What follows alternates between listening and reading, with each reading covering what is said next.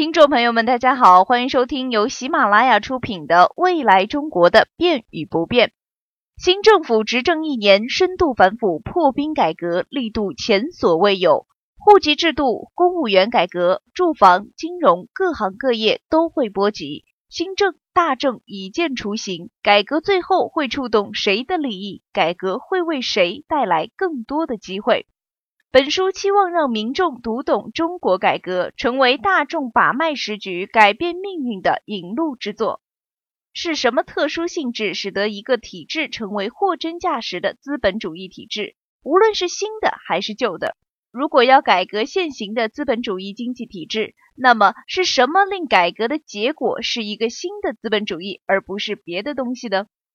普遍的观点似乎认为，依靠市场进行经济交易是将一种经济体确认为资本主义的必要条件。与此类似，依靠利润驱动和建立在私有权基础之上的个人报酬被看作资本主义的典型特征。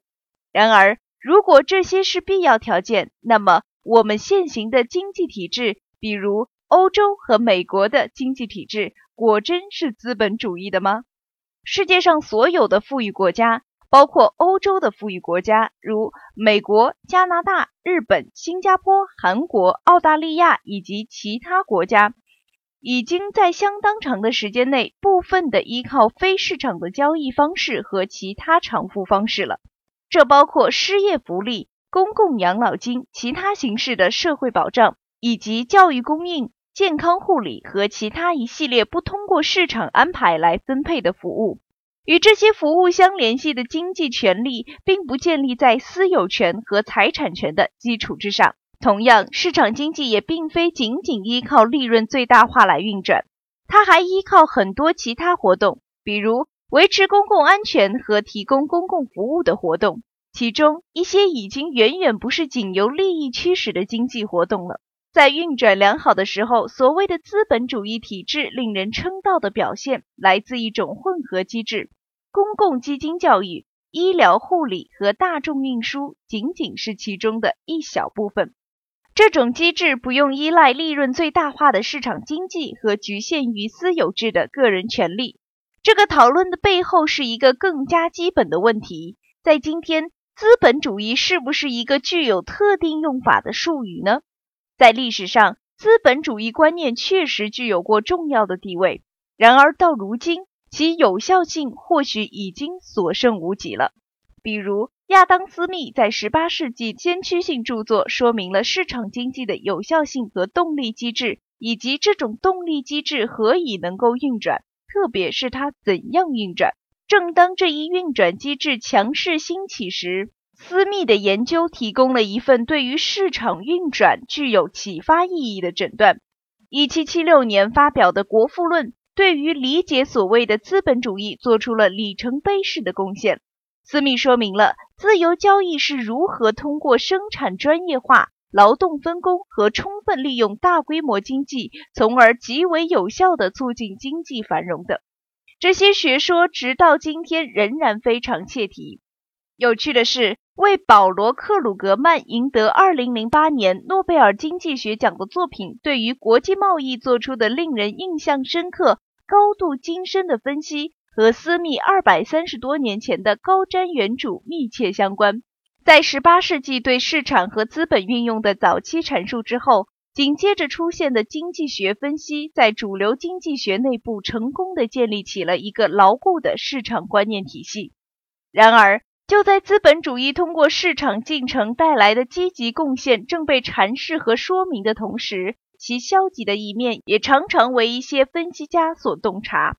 虽然大量的社会批评家，其中最突出的当属卡尔·马克思。对资本主义提出了影响深远的谴责，以及对它的最终取代方案。但是，即便是对于亚当·斯密来说，完全依靠市场经济和利润驱动的巨大局限性，也同样是足够清楚的。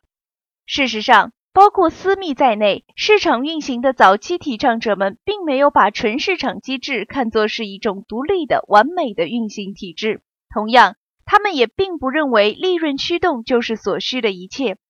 即便说人们寻求交易是出于私利。根据私密的著名说法，想要解释面包工、酿酒师、屠户和消费者为什么寻求交易，只需私利就足够了。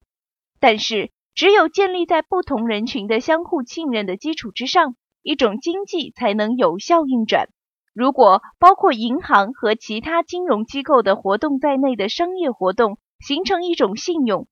即他们能够并将会做自己承诺之事，那么借贷者之间的关系就能够以一种互助的方式平稳地进行下去。正如亚当·斯密写到的：“一国人民若相信某银行家资产雄厚、行为诚实、处事谨慎。”换言之，相信他有随时兑换现金的能力和意思，那银行家发行的本票便可在社会上通用，无异于金币、银币，因为人们深信用它们可以随时兑换金银货币。